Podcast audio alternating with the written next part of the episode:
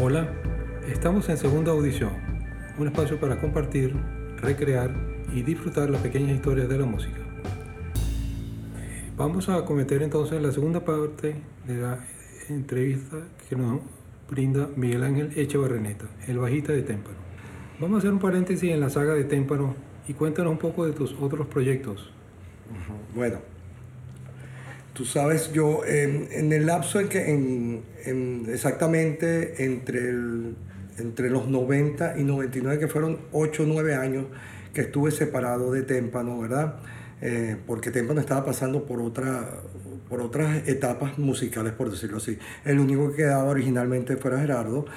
yo tuve la oportunidad de crear un grupo, primero que se llamaba Atabal, ¿no? Como el, primer nombre de Atabal Yema, que, se, que significa eh, eh, timbal invernal. ¿no? Nosotros adoptamos lo que el ex tecladista Julio César de la Noche y de Témpano y yo ¿verdad? Formamos un grupo que se llama Tabal que estuvimos activos unos 4 o 5 años. Posteriormente a esa... Perdón, eh, ¿hay, ¿hay, grabación de ese grupo? Sí, hay, hay grabación. Te prometo que todo esto que te estoy hablando te lo voy a traer. te lo voy a traer para que lo convirtamos aquí en sí, tú los tengas y puedas reproducirlos y hablar de eso. Porque, Muchas gracias. Eh, sí, porque tú tienes una cultura muy vasta, ya visto como nadie. Bueno, eh, continuando con eso, eh, yo, eh, ese Atabal, hicimos varios conciertos, ¿verdad? Posteriormente a ese grupo, los dos años consecutivos, como del 95 al 97, creamos César y yo otra formación, ¿verdad? Llamada Jungla Vertical. De esto también tengo unos dos CDs que te prometo te los voy a traer muy interesantes porque fue una fusión entre lo que era Tabal y lo que fue Témpano al principio. Y tanto fue así el auge de Jungla Vertical que nosotros le abrimos el concierto a Rick Wayman cuando vino en el Sanville. El grupo por Venezuela era Jungla Vertical, en el anfiteatro del Sanville, ¿verdad? Eh, posteriormente a esa, a esa agrupación me llaman unos amigos míos, unos percusionistas, Manuel Martínez, eh, Roland Martínez, Iván Martínez, que ellos eh, querían armar un grupo de salsa pero brava, inspirado en todas las piezas de Rubén Blades, como Buscando América o de Eddie Palmieri. Algunas lo que llaman salsa brava era salsa progresiva, pues con muchos cambios, con unos bajos que no eran eh, bien estilados dentro de la salsa, sino muy percusivos o muy eslapiados y me, me, pongo con ellos a trabajar muy interesantemente dentro de esta propuesta y llegamos a, también a, a tocar con la Sonora Matancera en, en, el Hotel Tamanaco y dar muchas presentaciones en Caracas. De esto sí tendría que buscar algo para traértelo porque debo tener algo, pero no sé en dónde está realmente. ¿verdad? Luego eh, de esto me mudo a Valencia. En Valencia comparto eh, tablas, por decirlo así, con un grupo que era el grupo precursor del progresivo en Valencia, lo llamo yo, o, muy significativo porque lo conocían en todos los ámbitos en Valencia, que es No Voices. Por cierto, creo que los contactos me lo hicieron tú, que era Ernesto, René o alguien, ¿verdad?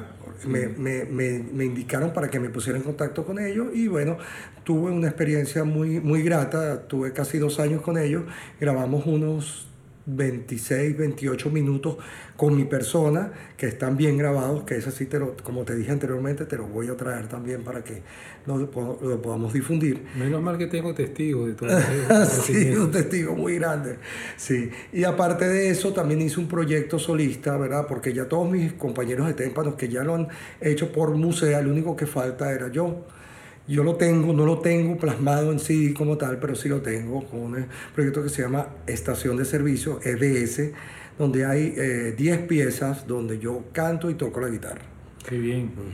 Entonces, bueno, esos son principalmente lo que he trabajado en mi parte solista, aparte de contribuir con todos mis compañeros, con Gerardo que grabé eh, varios temas de su primer disco solista, eh, con Pedro también tuve algo en, en Ashwave ¿verdad? Y con César en los discos que, que grabó consecutivamente, creo que tiene dos, dos sí. ¿verdad?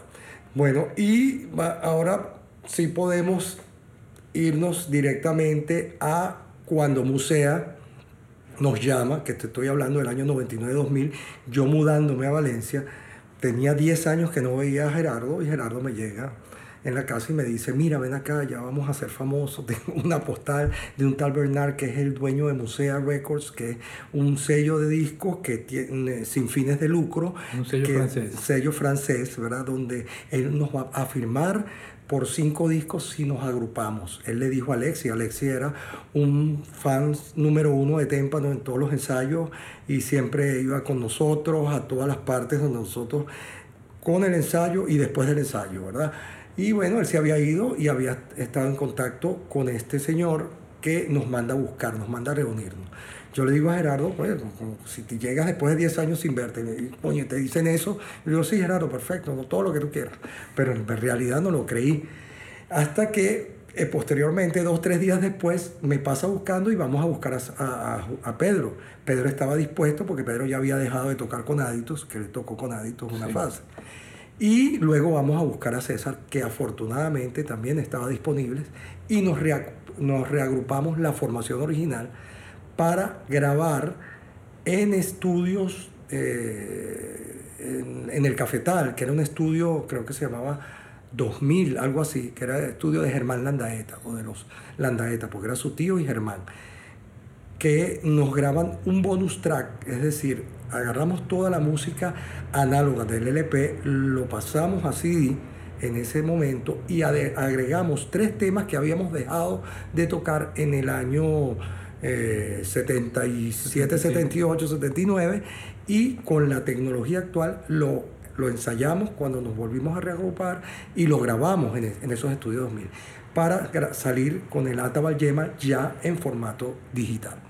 Correcto. Posteriormente, al año y medio, bueno, ese formato digital lo vamos a estrenar buenísimo en, las giras eh, por Brasil, fuimos para Sao Paulo, para Macaé, luego vamos para Carolina del Norte a un festival que creo que era Profes o algo así. algo así. ¿Verdad? Y también un festival que tuvimos en Mexicali, que el, es el Baja Pro. El Baja Pro, ¿verdad?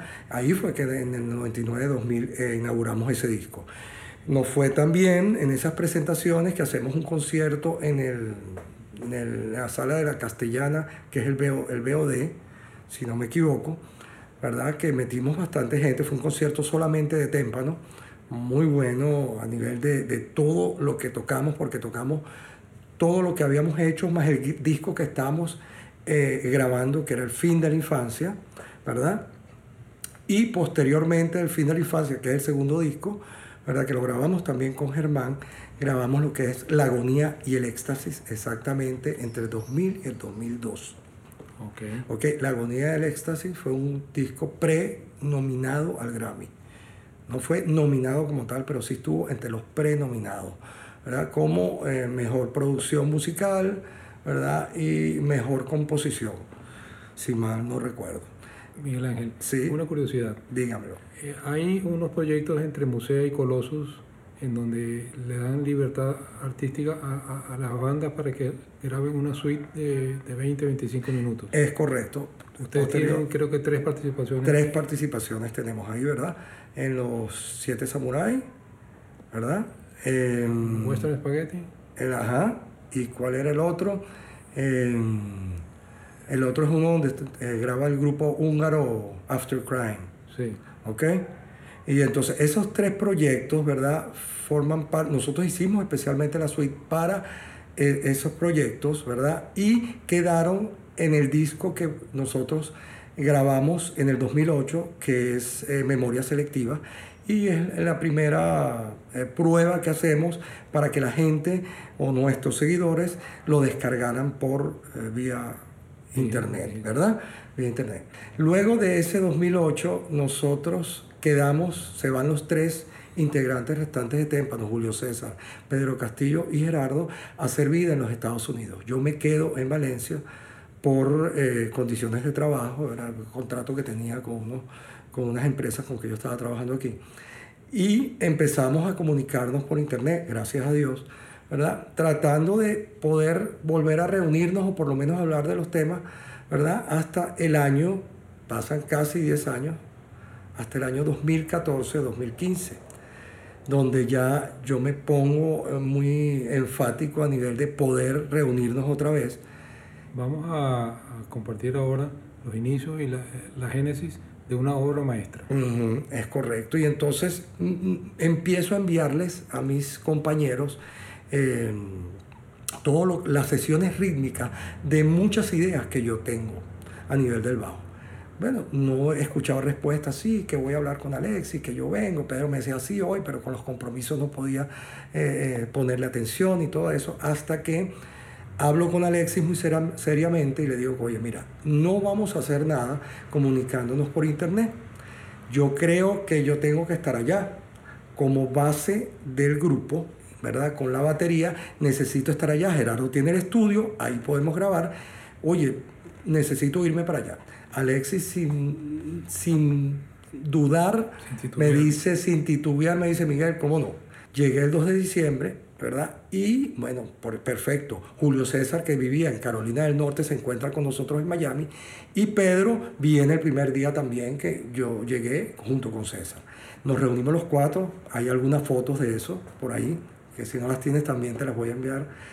Y eh, decidimos entonces que lo primero era encerrarnos la batería y el bajo. Establecer la base. A establecer la base. Esa misma noche que yo llego, nos ponemos Gerardo y yo a tocar. Y empezamos a crear varias cosas, ¿verdad? Que fuimos eh, complementando. César decía ideas que él iba a montar posteriormente y en base a eso, a hablar, empezamos a grabar las bases. Bueno, yo estuve 17 días en los Estados Unidos. En esos 17 días fue que nosotros creamos y fabricamos de la nada el disco Nowhere, Now Here. Qué bien. O Nowhere, Now Here. Sí. Exactamente. Y bueno. Que es una obra maestra. Una, sí, amigos todos, amigos todos, les invito a buscar y conseguir ese trabajo. Es una obra maestra. Sí, de verdad que le pusimos muchísimo amor y inclusive algunos tracks que yo dejé allá por condiciones de notas, por ejemplo, Pedro quería hacer un solo X ¿verdad? Y me dijo, oye Miguel, sería bueno, porque yo lo había hecho en una sola nota, sería bueno cambiarle estas notas y todo, pues yo mandé los bajos, todas las líneas de bajo otra vez, con las notas que él necesitaba para montarlos y todo. Pero lo más significativo de nosotros, ya maduros ahorita, y que es por lo que yo siempre dije, y mis compañeros están de acuerdo conmigo 100%, porque por eso lo hemos decidido así, es que los grupos se disuelven siempre, es porque por los egos, los egos de que eh, esta canción es mía y yo, eh, yo quiero tener tres canciones porque tú tienes una, y por ser uno siempre querer ser el, el, más o el mejor dentro de la agrupación. Eso es un gravísimo error porque nosotros en Témpano, y lo digo con 40, más de 40 años, estando juntos, tocando, descubrimos que, mira, cuando para quitar eso, en el año 2000 decidimos todas las piezas, así yo tuviera cinco piezas, o Pedro tuviera seis, o Gerardo tuviera cinco, o, César tuviera siete, no importaba quién, todas las piezas iban a ser divididas entre cuatro. Es decir, nos iba a corresponder un 25% a cada uno de esas obras.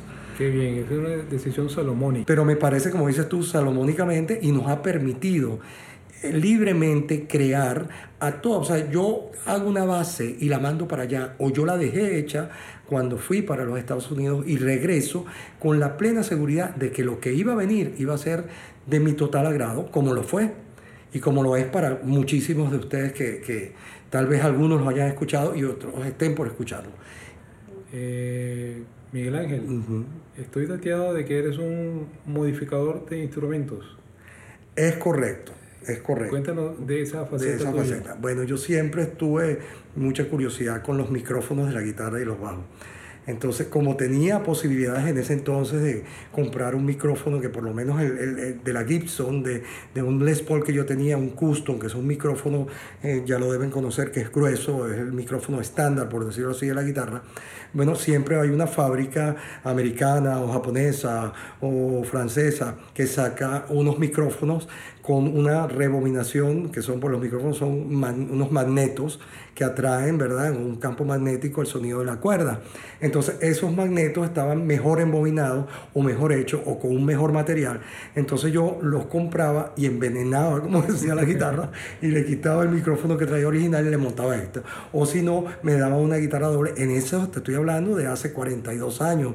O sea, que ahorita no se puede hacer. Evidentemente, ahorita una guitarra cuesta muchísimo eh, eh, y es un sacrilegio, por decirlo. Pero en ese entonces que estaban saliendo muchísimas imitaciones japonesas, yo me logré comprar una doble, me acuerdo yo que era guitarra 12 y 6 cuerdas, y la he picado por la mitad y he hecho dos guitarras de eso. Las envenené con unos micrófonos, hice una guitarra de 6 y una guitarra de 12 aparte. Y bueno, y así como esas barbaridades, bueno, Gerardo, Gerardo sabe de muchas cosas que entre los dos, porque él era mi cómplice. A Pedro no le gustaba, pero a Gerardo, ni a César tampoco. Pero Gerardo decía, vente, vamos a inventarlo. Los picamos y los lijamos, quité muchos trastes de bajo para hacerlos eh, antes, sin traste, antes de comprarme el bajo que con que grabé a Taballema, ¿no? O sea, pero te estoy diciendo eso cuando yo tenía 16, 17 años aproximadamente. Qué bien, qué Bueno, esta es una faceta inédita, no, no conocida por, por nosotros. Eh, bien, eh, Miguel Ángel, ponte nuevamente tu sombrero de témpano y ¿qué le comentas tú a las nuevas generaciones, a, a, a esta, este público invisible que tenemos? ¿Qué, qué comentario final le, quieres tú dejar? Sí, bueno, yo lo primero, a nivel por lo menos de todos mis, mis compañeros músicos aquí en Venezuela y o los que quieran ser, ¿verdad? Primero que hagan lo que, lo que les diga su corazón. Es decir, yo siempre fui un músico progresivo y a pesar de, de todos los cambios que he podido sufrir a nivel musical en la vida, siempre me he mantenido me he mantenido con el rock progresivo en la sangre. Y hagan lo que les dicte su corazón y sean constantes. Lo único que puede de verdad llegar a dar unos frutos realmente, eh, eh, por decirlo, de, de, buena popularidad o de, de, no te voy a decir de fama porque la fama es relativa, pero sí de trascender, es que hagas con constancia lo que quieres. Entonces, bueno, eso es mi consejo, que sean constantes, mucha constancia y amor por lo que quieren hacer dentro de la música. Sabias y muy sentidas palabras. Este ha sido un perfil breve, fugaz, del, del gran Miguel Ángel Echevarreneta, bajista de la gran banda Témpano. Muy bien, espero lograr a los otros miembros que me faltan de Témpano. Hasta luego.